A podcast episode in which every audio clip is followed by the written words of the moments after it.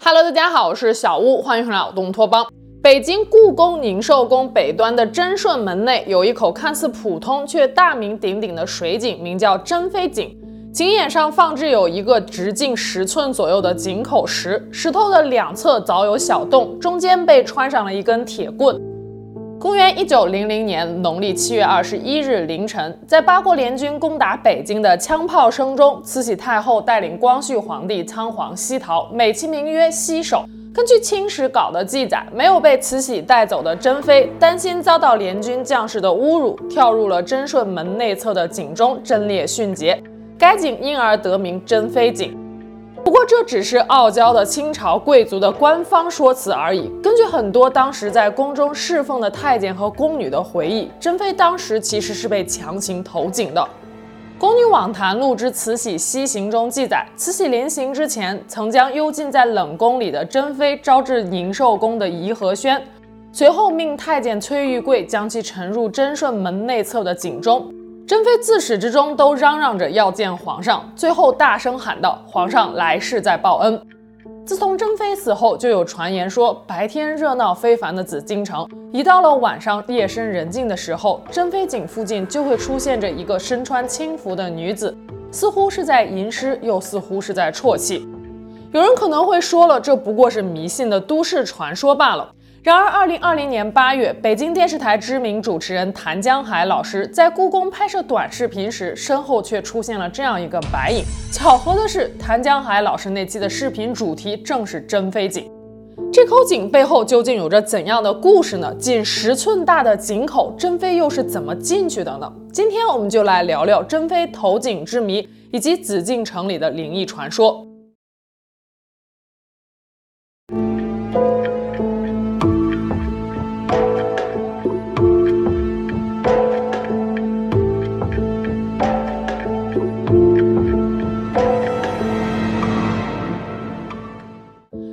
谭江海老师，相信很多人都不会感到陌生。他主持过《档案》《首都经济报》《星夜故事秀》等大家耳熟能详的节目，尤其是《档案》这档节目给观众留下了深刻的印象。二零一九年六月，谭江海老师开始尝试在短视频平台上发展。六月十三日，他上传了第一支快手视频，如今已经在快手上积累了两百五十万粉丝了。二零二三年四月，谭江海老师甚至宣布从老东家北京卫视裸辞，想必之后会专攻自营的短视频频道了。他的短视频内容多是关于各类人文和历史小知识的。二零二零年八月，谭老师做了一系列北京紫禁城的相关视频，其中一期提到了珍妃井，而在这期视频结尾，有细心的粉丝注意到了不寻常的东西。这些民间传说啊，都不是为了吓人，而是为了劝人。莫行坏事，不做亏心事，不怕鬼敲门吗？在谭老师离开走廊的那一瞬间，走廊的尽头出现了一个白影，不知道是不是谭老师的剪辑师故意给大家开了一个小玩笑。仔细看这个白影，还真有点像清朝宫廷女人的打扮，尤其是头上戴的发髻。这期视频的评论区都炸了，网友们纷纷都说大晚上刷到这东西真是要吓死人呀！而谭老师的团队也没有就此事件做出过回应。如果真的不是剪辑师恶搞，那就是真妃井大白天闹鬼了。而紫禁城里发生的灵异事件也绝不止这一起。北京故宫旧称紫禁城，曾是明清两代皇帝们和妃子们的居所，占地七十二万平方米。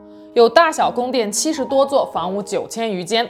紫禁城以明朝皇帝的寝宫乾清宫为分界点，往南是前朝，属于皇帝和大臣们议事和办公的地点；往北是后宫，属于皇帝和家眷们生活的地方。古代皇帝嫔妃众多，后宫里的勾心斗角，其惨烈程度不亚于战场搏杀。在那里曾经发生过多少诡异的故事，又有多少屈死的冤魂，早已无从考证。后宫三大殿两侧分别坐落着东西六宫，北五所西六宫以及奉先殿东侧的宫道被称为东筒子夹道，这里是故宫内最著名的阴阳道。相传以前太监和宫女死后都会从此道被抬出宫去。正午时分或者月圆深夜，东筒子夹道狭长的地面上会分出一阴一阳两个路面。夜间鬼魂出没时，人走阳道，鬼就走阴道；人走阴道，鬼就走阳道。如果有人一脚踩阳道，一脚踩阴道，那么百步之内必定撞邪。这张照片相信很多人都见过，据说它的拍摄地点就是故宫东筒子夹道。它背后的故事是这样的：一九九二年夏末，北京的天气变幻无常，一群游客正在故宫里游玩。当他们走到东筒子夹道时，天空中突然电闪雷鸣，下起了瓢泼大雨。躲雨时，几名游客瞥了一眼红色的宫墙，惊讶地发现墙上竟然出现了一对行走的宫女，其中一个宫女还回头看了一眼，这一眼看的游客们是毛骨悚然。许多游客当场就吓懵了，但也有比较淡定的，随手就用相机拍下了这张照片。此事件也成为了后来最广为流传的故宫灵异事件之一。后来，网络上还一度出现过针对此事件的科学解释，说是专家认为紫禁城的宫墙中含有四氧化三铁，具有录像功能。电闪雷鸣的雨天里，如果碰巧有宫女经过，宫墙就有可能把宫女给录下来。下次再遇到闪电时，被录下的画面会再度出现。但是这个解释也未免太过牵强。四氧化三铁其实就是天然的吸铁石。它确实被广泛用于制造录音磁带和电讯器材，但是要知道，录像带本身是不具备录像功能的，具备录像功能的是录像机。打个可能不太恰当的比方，四氧化三铁和录像机之间的关系，就好比细胞和人体，能把这两者画上等号的专家，怕不是砖头的砖吧？其实这种科学解释的源头是一九八一年的一部国产电影《潜影》，那是一个科幻悬疑故事。讲的是改革开放后，位于北京的清朝宁王府旧址被改造成了博物馆。一个雷雨交加的夜晚，值班人员在王府的走廊墙壁上看到了一个身穿清朝宫廷服饰的女人，女人身后还站着一个身披雨衣的黑影。值班人员被吓得瘫软在地。怎么样？这个故事是不是跟故宫宫墙灵异照事件非常相似呢？电影中，公安人员深入调查后，揭开了鬼影之谜。因为宁王府房屋外墙含有氧化铁涂料而形成了磁场，在雷电的作用下，宁王侧福晋纳言式的影像就被录了下来。利用这一原理，只要重现当时的环境，即可播放被录制的画面。后来，电影《潜影》中的故事还被改编成了连环画《王府怪影》，在报刊上进行连载，风靡一时。二零一三年四月，江西卫视经典传奇栏目播出了一期题为《恭王府鬼影之谜》的节目。节目中，电影《潜影》的编剧季红旭讲述电影故事情节的一段录像被掐头去尾剪辑成了专家的权威解释。哎，果然，专家一出马就破解了恭王府墙上的怪影之谜。在这个两面墙，如果一面墙这个有有铁器，那边墙里也有铁器，这是在一个打雷雨的天气里边，它容易啊。它就是，呃，在这里面就是把它形成了，它实际上是个 S 级与 N 级。就这样一部八十年代劣质电影的情节，以讹传讹，成为了最广为人知的故宫灵异事件。而电影编剧的一段话被当成了专家解读，真是让人哭笑不得。说到这儿，有人可能会问了，那么这张照片又是哪儿来的呢？这其实是二十世纪初美国摄影师威廉查平在中国游历时拍下的。照片的原片现收藏于美国纽约州罗彻斯特乔治伊斯曼博物馆，题目是《满族妇女》。博物馆的官网上就能够轻松地找到这张照片。不过，宫墙灵异照是假的，并不代表故宫中所有的灵异事件都是假的。开头我们提到，一九零零年慈禧西逃之前，珍妃被沉入了井中，此后八国联军占领了皇宫。很多没有被慈禧带走的嫔妃、太监和宫女们留在了宫中，他们勉强维持着皇宫的秩序。珍妃去世的当年年底的一个晚上，两个太监打着灯笼在紫禁城里巡逻，走到了珍顺门附近时，突然听到了女人的哭泣声。其中一个年长的太监暗自嘟囔说道：“太后走了，宫女们也不守规矩了，大晚上的不长眼，跑到外头来哭。”边嘟囔边往前走去查看。结果没走两步，就吓得摔了个大跟头，脸色铁青地对另外一个太监喊道：“快快看！”只见一个妃子打扮的女人悬空站在珍妃井上，两个太监连跑带爬地离开了现场，并且把此事告诉了其他人。可在那个兵荒马乱的年代，活人都不知道自己还能活多久，谁还有心情去管鬼？此事就这样不了了之了，最终成为了流传在太监宫女们口中的秘闻。一九零一年九月，辛丑条约签订，八国联军撤军。一九零二年一月八日，慈禧和光绪皇帝再度回到紫禁城。此时，珍妃已经在井中泡了有一年多了。慈禧命人将其打捞出来，葬于西直门外的恩济庄宫女墓，并追封珍妃为贵妃。可这似乎并不足以安抚珍妃的亡魂。野史传闻，回到皇宫的隆裕皇后有一天晚上路过珍妃井，不知道怎么的，突然像中了邪一样，直直的朝井口就走了过去。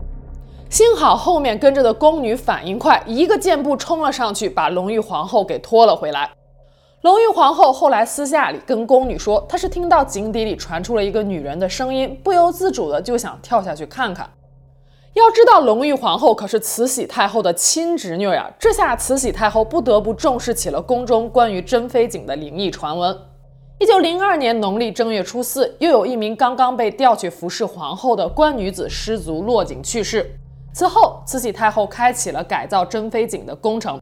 珍妃被沉井时，井口还是很大的。为了避免悲剧再次发生，慈禧命人缩小了井口的面积，又扣上了一块直径只有十寸的井口石。井口石中间穿上铁棍，彻底将井口封住，这才有了珍妃井如今的样子。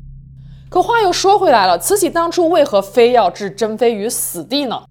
慈禧自己的说法是：西行避难，带着珍妃不方便，而珍妃又年轻貌美，必遭联军侮辱，愧对列祖列宗，所以才做出了不得已的决定。那么事实真的是这样吗？慈禧和珍妃之间有着怎样的恩怨呢？一八八九年，光绪十五年农历正月二十日，十九岁的光绪皇帝举行大婚典礼。隆裕皇后叶赫那拉氏是慈禧太后亲弟弟桂祥的女儿。长得不算漂亮，瘦弱，还有些驼背。这门亲事是慈禧太后一纸钦定的，光绪就算是不满意，也无可奈何。同一年，原户部右侍郎塔塔拉长绪的四女儿、五女儿也被选入了后宫。十五岁的四女儿被封为了锦嫔，十三岁的五女儿被封为了珍嫔。原本选妃活动进入到尾声时，江西巡抚德馨的两个女儿是更有望入宫的。她们相貌出众，尤其是德馨家的大女儿，生得文静娴雅，远远望去就有如池中白荷一样。但慈禧老太后对常绪家的珍瑾二人印象更好，于是当天德馨家的两个女儿就离宫了。光绪皇帝一生只娶过这一后二妃，还都是慈禧老佛爷做主给她选的。珍瑾姐妹从小跟随伯父常善在广州长大。常善是广州将军，官从一品，他为姐妹俩的成长提供了良好的物质条件，甚至还请大才子文廷式教授他们功课，所以姐妹俩的文史书画水平非普通闺秀能及。更重要的是，广州是当时五口通商里最重要的口岸城市，与西方的接触最早。珍瑾姐妹俩从小就受到开放和先进思想的熏陶，不像其他闺中女子那般扭捏。尤其是妹妹珍嫔，她天真活泼，思维活跃，很快就博得了光绪皇帝的欢心。从一个细节中就可以看出，光绪皇帝当时有多喜爱珍嫔。按照清宫规定，妃嫔侍寝后是不能陪伴皇帝过夜的，但可以在养心殿皇帝卧房旁边的小房间烟喜堂过夜。当时延禧堂几乎就成为了珍嫔的第二个寝宫。就连一向挑剔的慈禧太后，也对琴棋书画样样精通的珍嫔青眼有加。因为珍嫔的字写得不错，所以一段时间内，慈禧赐给群臣的福寿、龙虎等字都是由珍嫔代笔的。一八九四年，十八岁的珍嫔和姐姐一起由嫔晋升为妃。这是一张广为流传的珍妃的照片，最早刊登于一九六零年出版的故宫博物院院刊。照片中的女人浓眉大眼，长着一张娃娃脸，颇为漂亮。但是这张照片是否真的为珍妃是很有争议的。照片中女人的额前有一行极短的刘海，这种发型被称为是满天星，大约是在一九零零年之后从青楼中流传出来的一种时髦发型。在清代未出阁的汉族姑娘有覆盖额头的刘海，出嫁之后会把额前的头发向后梳。而旗籍贵族女性是没有留刘海的习惯的，特别是在婚后，她们的头发会进行中分或者偏分处理。珍妃是满洲塔塔拉氏镶红旗，身为贵族女子的她是绝对不可能留满天星发型的。珍妃生前喜欢摄影，应该也留下了不少照片，只可惜如今流传于世的珍妃照中，没有一张可以确定就是珍妃。不过有一点是毋庸置疑的，各种史料表明，珍妃确实貌美且生性讨喜。十三岁初入宫门，十八岁晋升为妃，集万千宠爱于一身。此时的珍妃可能以为她今后会一直顺风顺水，只可惜深宫女人的人生剧本怎会如此简单？光绪皇帝整日和珍妃黏在一起，后宫里谁最不高兴呢？当然是隆裕皇后了。珍妃侄子唐海仪所著的《我的两位姑母珍妃、瑾妃》一文中有这样一段内容：珍妃宫里的宫女白大姐说，隆裕为了报复，就和李莲英以及珍妃宫内的太监勾结起来，把一只男人的靴子放在了珍妃的宫里，妄图污蔑她有奸情。后来又因珍妃有一件衣服的料子和经常进宫演戏的一个戏子的衣料是一样的，隆裕又抓着这件事大做文章，致使珍妃遭受廷杖。不过与皇后之间的矛盾还不足以动摇圣宠不衰的珍妃的地位。真正让她命运急转直下的原因是她开罪了慈禧太后。一八九四年，热衷于新鲜事物的珍妃迷上了一个洋玩意儿——照相机。虽然当时西洋照相机流传入中国已经有一段时间了，但很多传统保守的中国人依旧认为照相能够摄人魂魄、损人阳寿。可思想开放的珍妃完全不以为然，她悄悄从宫外购置了全套的照相器材，成日的在寝宫里练习。不仅自己学会了照相技术，还教会了身边的太监和宫女。珍妃照相时不拘姿势，任意装束，甚至会戴上一条假的大辫子，扮成俊俏男子的模样。她的照相地点一会儿是御花园，一会儿是自己的寝宫，有时候还会跑去皇帝休息的养心殿。此事传到了慈禧耳朵里，慈禧勃然大怒，痛斥珍妃整天拿着个邪物不说，还穿戴古怪，成何体统？虽然慈禧本人也很喜欢照相。不久后，慈禧又听说珍妃宫里有一个叫戴安平的太监，经常在东华门外的一个照相馆里出现。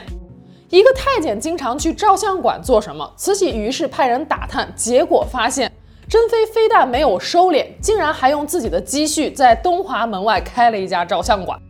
接着，照相馆被封，太监戴安平被处死，珍妃也受到了鞭打。这还没完，清末最后一任太监总管小德张的过继孙子张仲臣写的《我的祖父小德张》一书中提到了这样一件事儿：宠爱珍妃的光绪皇帝曾用库存的珍珠翡翠制作了一件珍珠旗袍送给珍妃。有一天，两人在御花园散步时，被老佛爷给撞见了。老佛爷大怒，说道：“好啊，连我都没舍得用这么多珍珠穿旗袍，你一个妃子竟然敢这样做！想当皇后怎么着？谁封的？载天也太宠你了！”光绪皇帝和珍妃赶紧下跪磕头请罪。慈禧命身边的太监把珍妃的旗袍给扒了下来，还打了珍妃三十竹竿子。清朝宫廷女官玉德林所写的《瀛台泣血记》也提到过此事，可见事情还是有一定可信度的。如果说这些还只是年轻的珍妃恃宠而骄、任性妄为的话，那么接下来珍妃所做的事儿就有点触及红线了。我们知道，后宫嫔妃每个月的俸禄都是按配额供给的，按照清宫规制，皇后每年的例银是一千两，低减至妃这一级别，每年仅三百两，嫔为两百两。按照一两银子约等于两百人民币来算的话，珍妃一年的零用钱约为六万人民币。但这笔钱是除去吃穿用度之外另给的零用钱，要说也是够花的。可奈何珍妃生性大方，太监宫女奉承她两句，她就喜欢给打赏。再加上珍妃热衷于各种西洋玩意儿，所以常常感到囊中羞涩。钱不够花了该怎么办呢？节流是万万不可能的，那就只剩下开源了。于是珍妃想到了卖官，凭借着和光绪皇帝的亲近关系，珍妃吹吹枕边风就能让不少人平步青云。说到卖官这事儿，生活奢靡的慈禧其实也干，但慈禧多少还是有一点分寸的。她卖出去的很多都是虚职，但珍妃就不同了，为了挣钱，她什么官儿都敢卖。根据国文备成的记载，珍妃曾收取四万两黄金，把上海道台这一官职卖给了富商鲁国阳。上海道台相当于上海市市长，官从政四品。上海是当时的对外通商口岸，这里聚集着各个国家形形色色的人，因此上海道台通常是非常有声望、有才能的官员才能胜任。在工作期间，一旦出现任何差错，很容易引起外交纠纷，后果不堪设想。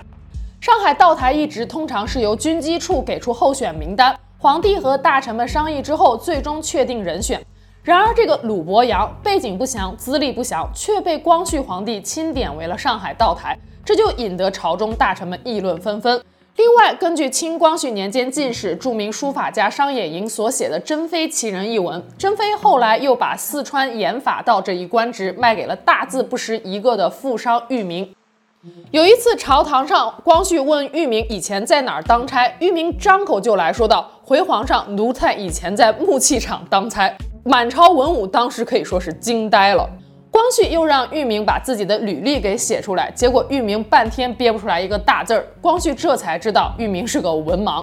不过事后，光绪也只是罢免了裕民的官职，并没有追究珍妃的责任。可皇帝这关好过，老佛爷那边就没那么好糊弄了。慈禧得知珍妃卖官一事之后，怒不可遏。要知道，珍妃这次可是犯了后宫不得干政的大忌了。当然了，这条大忌对慈禧本人是不适用的。而且，珍妃卖官也相当于间接动了慈禧的蛋糕。慈禧于是命人搜查了珍妃的寝宫，在密室中发现了一本账簿，上面记载有珍妃卖官受贿的所有记录。这次，慈禧决定一定要给珍妃一个下马威了。珍妃连同其姐姐瑾妃被施以了尺衣廷杖的刑罚。这一刑罚此前多用于犯了大错的朝廷官员身上，这还是第一次在后宫嫔妃身上施行。一八九四年末，妃位还没坐热乎的珍妃和瑾妃双双就被降为了贵人。有人可能会问了，这事儿跟瑾妃有什么关系？瑾妃她是没卖官，但是她用了妹妹珍妃卖官得来的钱。慈禧严惩珍妃、瑾妃也是想以儆效尤。除了瑾妃，还有数十名太监宫女受到了牵连。有的被杖毙，有的被流放，有的被逐出宫去。但是第二年，一八九五年，慈禧看珍妃、瑾妃收敛了不少，就又恢复了他们原本的位分和称号。此时的珍妃绝对不会想到前面有更大的灾难正在等着她。光绪皇帝大婚之时已经开始亲政，但实权依旧把控在慈禧太后手中。不过，光绪皇帝也在慢慢培植自己的势力。珍妃瞅准时机，向光绪推荐了自己的老师文廷式和兄长智瑞，此二人后来一直得到光绪的重用。一八九四年，甲午战争爆发，面对来势汹汹的日军，大清的朝堂分为了以光绪帝为代表的主战派和以慈禧为代表的主和派。甲午战争被认为是决定中日两国国运的一战，最终大清战败，晚清表面的强盛也被无形的给撕碎了。年轻气盛的光绪不愿意看到大清就这么衰败下去。一八九八年，他在康有为等维新派的支持下，开始了戊戌变法。变法涉及经济、军事、政治以及官僚制度等多个层面，目的是使中国走上君主立宪的道路。慈禧一开始对变法的态度是默认的，但后来变法危及了以慈禧为首的封建守旧势力的利益，遭到了清朝各大贵族的阻挠。古往今来，没有任何一次变法和改革是能够让所有人都满意的。有支持的人，就一定会有反对的人，这点毋庸置疑。戊戌变法中的废八股、兴西学、以工商立国等举措，对当时的大清而言，显然是利远大于弊的。但这与守旧派一味坚持的祖制是背道而驰的。比起大清的前途，守旧派更在乎的是自己的利益。另外，光绪积极推进变法，除了有让大清富强的初衷外，也有他夺权的目的。他想要通过变法让自己彻底亲政，而不是名义上的。这自然也是慈禧所不愿意看到的。就这样，帝党和后党之间的矛盾越来越激化。变法后期，维新派甚至密谋兵变，计划说服袁世凯派兵包围颐和园，迫使慈禧太后交权。光绪虽然不是慈禧的亲生儿子，但慈禧也养育了他二十多年。在慈禧看来，光绪实在是忘恩负义、大逆不道。此时的他对这个儿子已经彻底心寒了。一八九八年九月二十一日，慈禧发动戊戌政变，持续了百余日的戊戌变法宣告失败，以慈禧太后为首的守旧派势力重新掌权。戊戌六君子被杀，康有为、梁启超逃往海外。光绪皇帝失去了人身自由，被软禁于中南海瀛台。没了靠山的珍妃再次遭受尺衣廷杖，并被打入了北三所冷宫之中。冷宫的门窗都被封牢，并打上了内务府的十字封条。珍妃日常吃饭、洗漱都是由下人从一扇活窗送进来，所食饭菜均为下人的饭。逢年过节，珍妃还要跪在地上听代表慈禧的一位太监的训斥，听完之后再对太监磕头谢恩。此时的慈禧连儿子都不想要了，怎么可能还会心疼儿媳妇呢？很多影视剧或者文艺作品都喜欢把珍妃塑造成革命女烈士的形象，说她在戊戌变法中起到了举足轻重的作用，是在她的热情鼓励下，光绪才坚定了变法的决心的。可种种史料表明，这可能只是一个美丽的传说罢了。从戊戌变法失败后，慈禧对珍妃的惩罚就可以看出，珍妃并没有积极参与变法，否则她的下场不会是仅仅被打入冷宫，而是直接命丧黄泉了。慈禧囚禁珍妃，更多的是要从心理上惩罚光绪皇帝，毕竟板子打在珍妃身上，疼在光绪心里嘛。那么慈禧后来又为何突然改变主意，要将珍妃沉井了呢？侍奉慈禧八年之久的宫女荣儿所写的《宫女网谈录》中，对这段历史有着详细的描述。一九零零年农历七月二十日，慈禧西逃的前一天，她用完午膳后召见珍妃，让她在颐和轩候驾。见到珍妃之后，慈禧直截了当地说道：“真要打进来了，外面乱糟糟的，谁也保不定会怎么样。万一受到了侮辱，那就丢了皇家的脸了。也对不起列祖列宗，你应当明白。”珍妃愣了一下，然后回答说道：“我明白，不曾给祖宗丢人。”慈禧又说道：“你年轻，容易惹事儿，我们要避一避，带你走不方便。”其实慈禧说不方便只是个借口而已。她西逃之时带上了光绪，带上了隆裕皇后，带上了珍妃的姐姐瑾妃，几位格格，几位阿哥，还有一些心腹的宫女和太监，唯独要把珍妃给留下。也许在慈禧眼中，珍妃太过特立独行，继续将她留在光绪身边，只会让光绪更加不好管控。事实也确实如此。珍妃直接回怼慈禧说道：“您可以避一避，可以留皇上坐镇京师，维持大局。”这话可以说是直戳了慈禧的心窝子了。慈禧脸一沉，大声呵斥说道：“你死到临头了，还敢胡说！”珍妃说：“我没有应死的罪。”慈禧又说：“不管你有没有罪，你都得死。”珍妃说道：“我要见皇上一面，皇上没让我死。”慈禧冷笑一声说道：“皇上也救不了你，来人，把他扔到井里去。”就这样，珍妃香魂远逝了。根据慈禧身边的二总管太监崔玉贵的回忆，珍妃临死之前说了三句话，让他印象深刻：“我罪不该死，皇上没有让我死，你们爱逃跑不逃跑，但皇上不应该逃。”这三句话可以说是句句在理，但也句句送命。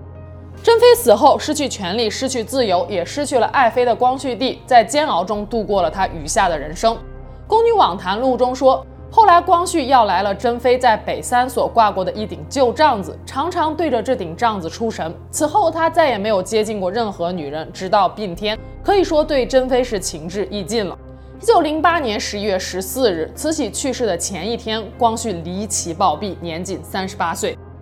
民间有传闻说，光绪帝是被慈禧用砒霜给毒死的，但一直无从考证。直到二零零八年十一月三日，国家清史编纂委员会在北京举行了光绪死因研究报告会，正式宣布其死于急性砒霜中毒。专家从光绪帝的遗骨、头发以及入殓的衣物中检测出了大量的砷，也就是砒霜的成分。这明显是遗体腐败后侵蚀遗留所致，而并非来自自然环境。光绪死后第二年，安葬光绪的崇陵才开始修建。一九一三年，光绪得以入土安葬，珍妃也从西直门外的恩济庄宫女墓被移葬到了崇陵的妃园寝。坐落在北京市中心的紫禁城，六百多年来见证了无数宫廷血雨腥风，曾有二十四位皇帝在此居住并且死去，更有无数后宫妃嫔宫女终身葬送在了这座宫殿里。知道他们中的多少人在临终前曾暗自感叹一句：“愿生生世世永不再生帝王家。”一九二五年，紫禁城被改建成了故宫博物院。多年来，故宫一直坚持着下午五点关门的传统。对此，官方的解释是防止盗窃，因为在五十年代末，故宫曾发生过一起盗窃案，一名叫做武庆辉的男子在故宫闭馆之后躲藏起来，并偷走了价值十五亿的文物。可是有很多人依旧认为，故宫在晚上不开的真正原因是太阳落山之后，这里的阴气太重。鬼神之事可以不信，但不可不敬。其实这些故宫灵异传闻之所以能够广为流传、经久不衰，背后还蕴藏着人们对亡魂的悼念、对时代悲剧的共情，以及对正义的渴望。毕竟有句俗话说得好，我自不做七心事，世间行走鬼不跟。好了，今天就到这，我们下期节目见喽，拜拜。